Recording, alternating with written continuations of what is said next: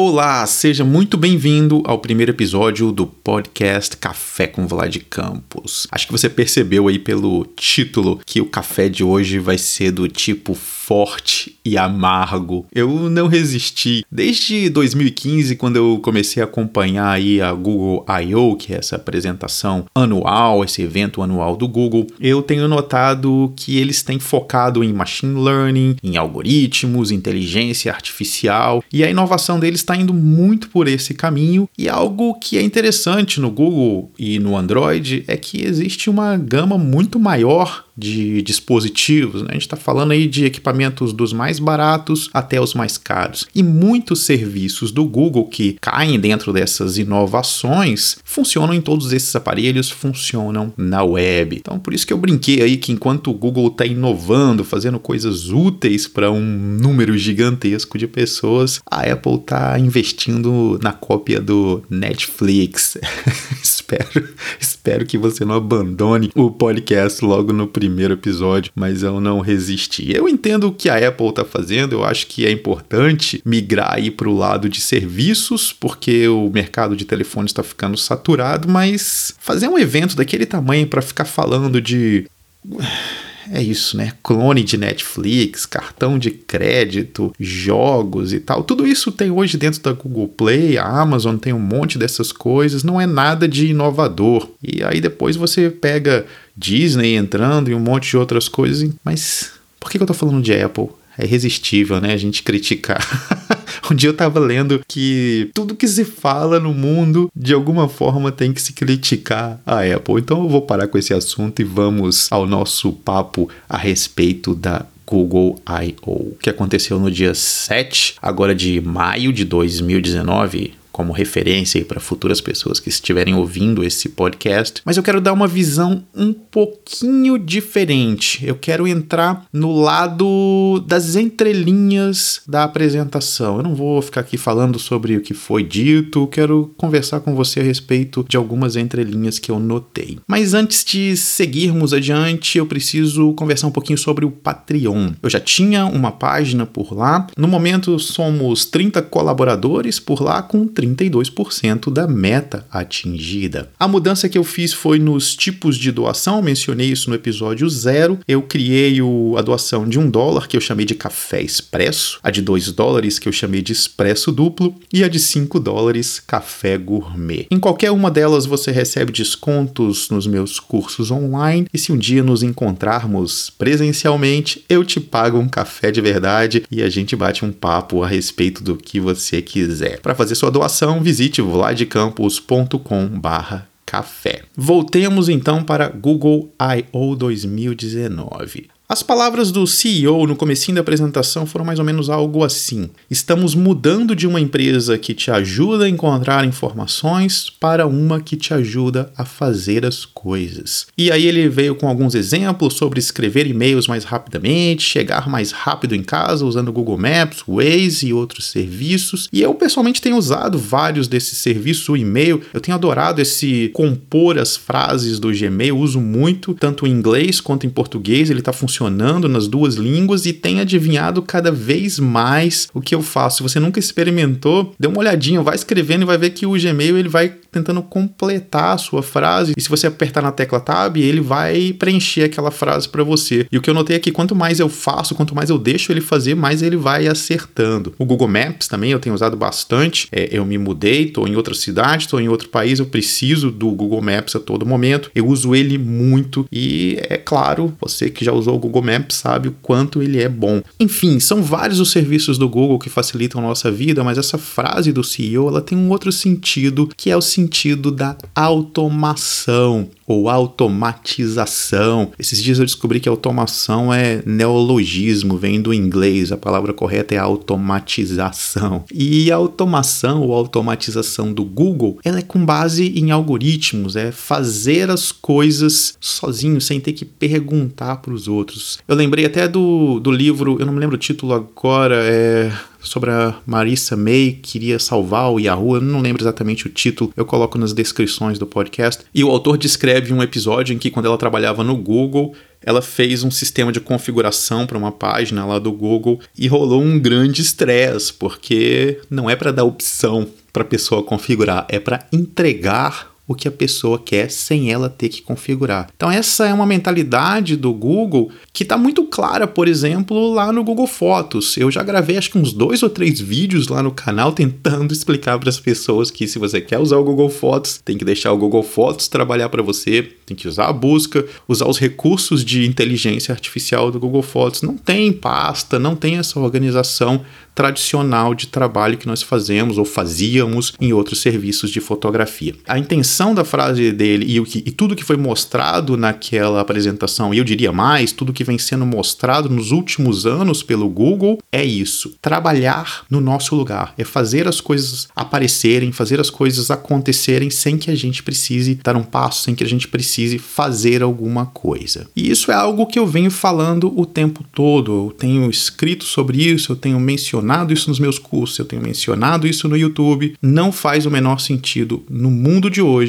nós executarmos determinadas tarefas. Tente automatizar o máximo das coisas, tente usar a tecnologia a seu favor. Você vai ficar para trás se você continuar pensando como todos nós pensávamos há alguns anos. Não faz sentido hoje ter um sistema de automação como o Zapier, como o IFTTT e ficar copiando e colando coisas para publicar numa rede social. Não faz sentido eu ficar movendo determinados cartões, fazendo determinadas coisas que eu repito o tempo todo dentro do Trello, se eu tenho algo como Butler que pode automatizar esse processo. A composição automática do Gmail que eu mencionei agora há pouco e tudo mais, as fotos do Google Fotos, você encontrar essas fotos sem ter que ficar gastando tempo nesse tipo de coisa. É o que eu chamo de organização inteligente e trabalho eficiente. É isso que eu fico repetindo o tempo todo. É nesse ponto que eu quero chegar. A organização ela vai acontecer sozinha cada vez mais. Quem insiste em ficar organizando coisas que não precisam ser organizadas está perdendo tempo. Quem insiste em ficar fazendo determinados trabalhos que não precisam ser feitos está perdendo tempo. Algumas coisas foram mostradas em relação à busca lá na I.O. Claro, o Google ainda é um grande buscador, o maior buscador que existe. Então, claro que eles sempre falam de busca. Claro, como é uma apresentação, tem que ter show, né? Então, teve uma hora lá que mostraram, tiraram um tubarão com realidade aumentada de dentro de uma busca, mas o que eu entendi, o que eu gostei da busca é a preocupação em organizar as coisas. Então eles disseram que a parte de notícias vai ser melhor apresentada, vai ter uma timeline de um determinado tópico, então você vai poder acompanhar a evolução daquele tópico e, as, e esses elementos de realidade aumentada vão começar a aparecer dentro das buscas e você vai poder tirar isso da busca e, e usar. Eles mostraram lá, não sei para que eu faria isso, mas botaram um tubarão lá no palco. Teve uma outra parte que foi interessante, um esqueleto para estudar anatomia colocado em cima da mesa, tudo isso com a realidade aumentada dos aparelhos que são compatíveis, obviamente. Outro elemento que foi mencionado nas buscas é o podcast. Há algum tempo o Google criou a própria biblioteca dele. Até bem pouco tempo a Apple tinha essa biblioteca no iTunes, era a única que existia, todo mundo lia dessa biblioteca de podcasts, sempre foi aberto e o Google criou a biblioteca dele e outras empresas têm feito isso, mas os podcasts que estão aparecendo na busca do Google são os podcasts que estão na biblioteca do Google. E é interessante porque é algo meio como o YouTube YouTube, né, que aparecem os vídeos na busca do Google e agora também aparecem podcasts. E o Café com Vlad Campos está lá. Também está no Spotify. Se você fizer uma busca lá, Vlad Campos, vai aparecer o podcast no Spotify. Eu publiquei ele em todos os lugares disponíveis, estou usando o Anchor para isso e ele publica em todos os lugares. Outro elemento também relacionado à busca é o Google Lens, que é aquele serviço que você aponta a câmera do Google e ele identifica o que é. Você pode pesquisar o nome de um livro livro e uma série de outras coisas, o Lens vai agora estar disponível dentro da busca, do, da, da caixa de busca do Google. E, e aí também teve um pouquinho de show, mostraram você apontar o celular para um cardápio num restaurante e aí ver quais são os pratos mais populares. Isso, obviamente, está vindo lá do Google Maps. O, esse lado do Google Maps eu estou gostando muito. Tem os reviews, eu tenho escrito muitos de lugares que eu vou. Tem toda aquela parte automática do Google de mostrar qual é o horário mais popular daquele, daquele lugar está fechado, está aberto. O Google Maps fala também, olha, você está indo para um lugar que possivelmente quando você chegar vai estar tá fechado, coisas desse tipo. E obviamente tem os reviews dos restaurantes. O Google Lens já mostra ali quais são os pratos mais populares. E eu não, eu não sei se eu curto isso. Na verdade, eu não curto não. Acho muito estranho. É, o Google Maps tem uma outra coisa que é mostrar uma câmera em um ícone de uma câmera em cima de uma determinada posição do mapa, mostrando que ali são feitas fotos populares. Tenho tido uma tendência de fugir dessa câmera que está no Google Maps. A gente já faz tanta coisa igual, tanta coisa repetida um do outro, acaba perdendo as coisas que estão à volta, porque tem um ícone de uma foto que eu tenho que ir lá tirar uma foto igual 300 mil pessoas, 300 milhões de pessoas já tiraram essa foto e publicaram 300 mil vezes lá no Instagram. Eu, eu não gosto disso, eu entendo a utilidade, mas facilita quem quer ir lá ver, porque afinal de contas essas coisas são bonitas, são interessantes, mas vai criando esse, esse mundo todo igual, né? Somos todos iguais, fazemos todas as mesmas coisas. Eu tive num parque, eu fui num desses pontos, era um lugar que me recomendaram ir e eu fui, e aí eu olhei no mapa, tinha a tal da foto lá, o íconezinho, e era num parque. O, o ponto, esse ponto que o Google é, mostrou, ficava dentro de um parque, e o que a gente estava indo lá ver era uma estátua, e a estátua era uma estátua, e o parque era maravilhoso. Eu meio que fiz uma. eu meio que fiz uma birra ali e falei, eu não vou olhar essa estátua, não. Eu vou ficar aqui olhando o parque. E realmente o parque era muito mais bonito, era muito mais interessante que a estátua. Depois eu fui lá e dei uma espiadinha na, na estátua. Então, Google Lens dentro da busca e esses elementos aí que você use ou não use como achar melhor. Mas o meu ponto aqui nem é questão de usar ou não, é isso que o Google está fazendo. Ele está entregando as coisas, mostrando as coisas de forma automática. O ponto alto, em minha opinião, desse evento foi quando eles começaram a falar sobre o assistente, que está dentro do Google Home, que está nos telefones, o assistente do Google, que no ano passado causou aí uma polêmica enorme com a possibilidade de atender ligações, fazer ligações e conversar com o ser humano. Está disponível o serviço, mas eu acho que isso é tão complexo é que está disponível em poucos lugares nos Estados Unidos. Eles mencionaram isso nessa apresentação, mas eles apresentaram outra coisa que eu também também me caiu o queixo, sim. É uma mais uma vez o Google colocando a forma de trabalhar fácil na nossa frente. Então, quando você vai preencher um formulário, eles mostraram o aluguel de um carro em que o Google vai preenchendo o formulário e vai perguntando para você: posso prosseguir? É esse carro mesmo? E ele vai colocando todas as informações dentro daquele formulário para facilitar o processo. Ele não vai até o final, ele não faz aquisição sozinho, ele vai só preenchendo e pedindo. Isso é o assistente, ele aparece na base do telefone e vai fazendo esse processo para você. Eu adorei isso. É, e, e eles fizeram questão de falar que não é algo que, que tem uma integração com o site, eles não vão precisar de nenhum tipo de integração, isso vai acontecer por conta da capacidade que o Google tem, que o assistente tem, justamente por conta de todo esse investimento em inteligência artificial, algoritmos e tudo mais que eles vêm fazendo há muitos anos. Aliás, sempre tem no final das apresentações uma conversa a esse respeito, eles sempre falam as pesquisas que estão que estão acontecendo, mostram estudos, é bem interessante. E outra coisa que eles mostraram bem interessante relacionada ao assistente, que é mais simples do que o que foi mostrado no ano passado, quando a pessoa interagiu com uma máquina, mais simples, eu não sei se eu diria, se eu diria mais simples, é, é visualmente mais simples. A pessoa pode receber uma ligação, essa ligação ela pode ser, é, eu não entendi, eu não prestei muita atenção se essa ligação ela é, se você tem que acionar um comando ou se o seu aparelho sempre vai atender a ligação assim, mas enfim, você recebe a ligação e essa ligação é uma mensagem, o assistente fala, olha, você está conversando, na verdade, com o assistente, porque a outra pessoa ela não pode falar ou não ouve, enfim, alguma coisa nesse sentido, e ela vai e eu vou traduzir em texto o que você está dizendo e depois a pessoa vai escrever e eu vou traduzir em voz para você o que a pessoa está escrevendo. Então é como se você tivesse numa mensagem, num chat com alguém, só que o que a pessoa do outro lado da linha está falando é convertido em texto e o que você escreve em texto é convertido em voz para o outro lado da linha. Achei fantástico, tenho certeza que uma quantidade enorme de pessoas no mundo vai se beneficiar com isso. Eles mostraram também a capacidade do Google é, interpretar e já transcrever, fazer as legendas de um monte de coisas. O assistente interagindo não só mais com serviços Google, como era o serviço de mensagem do Google, mas disseram que vai funcionar com qualquer serviço de mensagens. Ele vai sugerir é, respostas em qualquer serviço que, que você esteja utilizando. Enfim, uma série de inteligências aí do assistente. Aliás, eu conversei com uma pessoa que estuda inteligência e ele disse para tomar cuidado quando a gente fala inteligência, mas é, coloque entre aspas aí essa inteligência que eu mencionei aí, apesar de eu achar que tá ficando bem inteligente mesmo. Outro aspecto relacionado foi a tradução. Você apontar o celular para uma, pra uma um,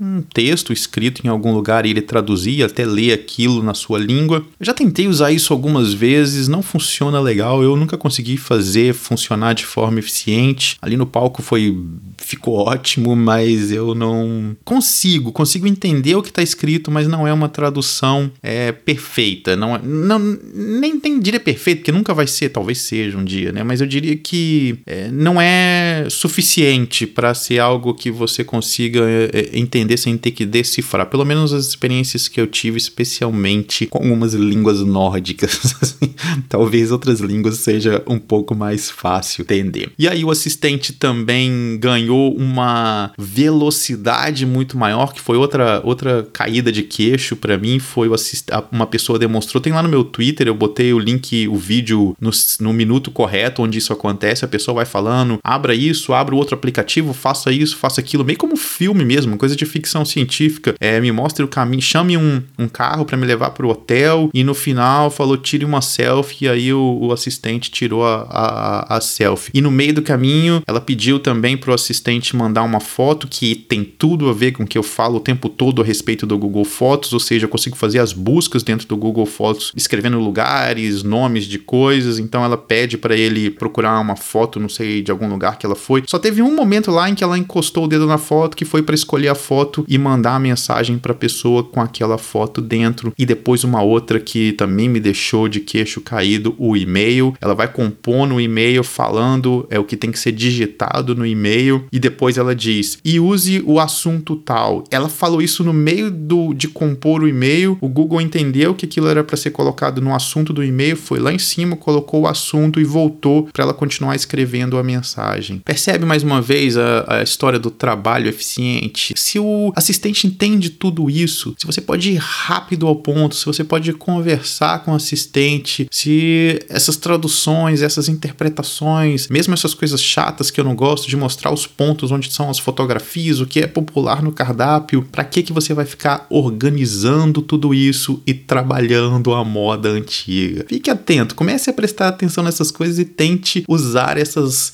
essas modernidades a seu favor. Teve até uma piadinha com o Google Home, porque quando ela foi falando essas coisas é, dos aplicativos, abra, teve uma hora que ela falou qual é a temperatura em tal lugar, aí o assistente falou a temperatura, mostrou na tela a temperatura, e aí ela disse e amanhã, aí ele mudou a temperatura para o de amanhã, e aí eles fizeram uma piadinha no final do Google Home, que eu, eu realmente, eu, eu, me, eu me vi naquela piada, porque eu sempre peço pro Google Home colocar despertadores, timers e tudo mais, e depois você tem que falar, ok, Google, aí você fala para ele parar quando, quando o, o, o, timer chega na hora. E aí eles falaram que agora basta você falar stop, tem que ser em inglês, só tá funcionando em inglês. Eu tentei aqui no meu logo em seguida e não deu certo, então deve demorar um pouquinho para isso ser implantado, deve, sei lá, deve vir pela rede ou não sei como é, mas ele disse que já estava disponível. Então assim, a ideia da, dessa conversa natural com o assistente está cada vez, cada vez a cada ano e a cada momento, porque não é só ano a ano. Eu percebo essa mudança à medida que eu vou usando, que eu vou usando o assistente. Eu uso o meu em inglês porque é muito mais rápido, as coisas acontecem mais rápido em inglês, mas tem nas outras línguas também, que é um outro detalhe do Google, né? Ele tem uma, essa, essa capilaridade muito maior do que a Apple, tá em vários lugares, tá traduzido em vários lugares e tá, a gente chama de localizado, né? A língua do local usando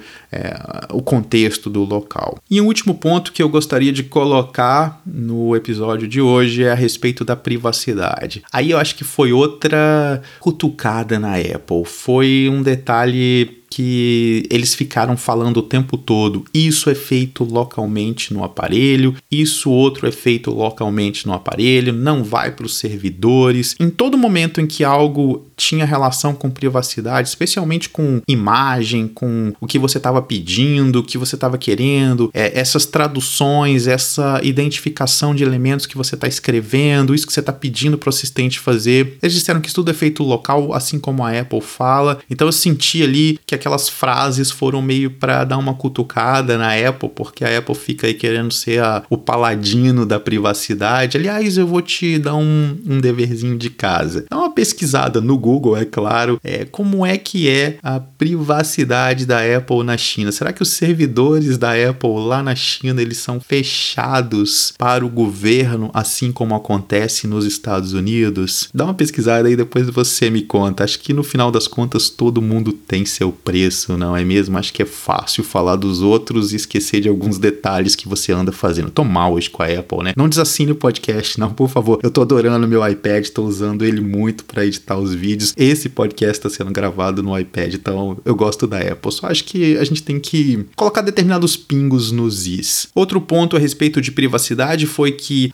sabe aquele ícone que fica o seu avatar no canto superior direito de alguns serviços do Google? Eles disseram que na maior parte dos serviços, agora pelo menos os principais, mapas, Tube, todos os outros, vai ter a possibilidade ali de você entrar em modo incógnito e também de apagar o seu histórico. Não é histórico de navegação, não, é histórico de coleta de informações. Então, ali embaixo do avatar, quando você clicar, o menu que abrir já vai ter a possibilidade de você eliminar o histórico. E nas configurações, que é muito bom, as configurações do Google, você pode desligar o rastreamento de muitas coisas. Depois você entra lá na sua conta do Google, você vai ver que é possível desligar muita, muita coisa, quase tudo de rastreamento. E então no avatar você já vai ter acesso àquilo para chegar mais rápido a essa página de configuração e também você vai poder deixar programado para ele eliminar aquelas informações, sei lá, depois de um mês, dois meses, uma semana, não me lembro agora os períodos, mas você vai ter a possibilidade de escolher determinados períodos para ele apagar aquelas informações, inclusive do servidor, a cada período daquele que você estipulou. Então teve muita, durante toda a apresentação, teve muito essa coisa da privacidade, foi falado o tempo todo. Eu acho isso importante, eu acho que é, o Google tem essa capacidade de entregar muito mais, porque ele coleta muito mais informação que a Apple. Por outro lado, eles estão mostrando que existe outro caminho, que é possível ao mesmo tempo coletar e te entregar a possibilidade de apagar essas informações dos servidores, de apagar essas informações periodicamente. Eu gosto de deixar algumas coisas ativas no Google, eu deixo essas coisas ativas porque me ajuda, me entrega determinadas informações. Outras eu apago com frequência. Eu convido você a passear lá pela página da sua conta para você ver que dá para desligar praticamente todo tipo de rastreamento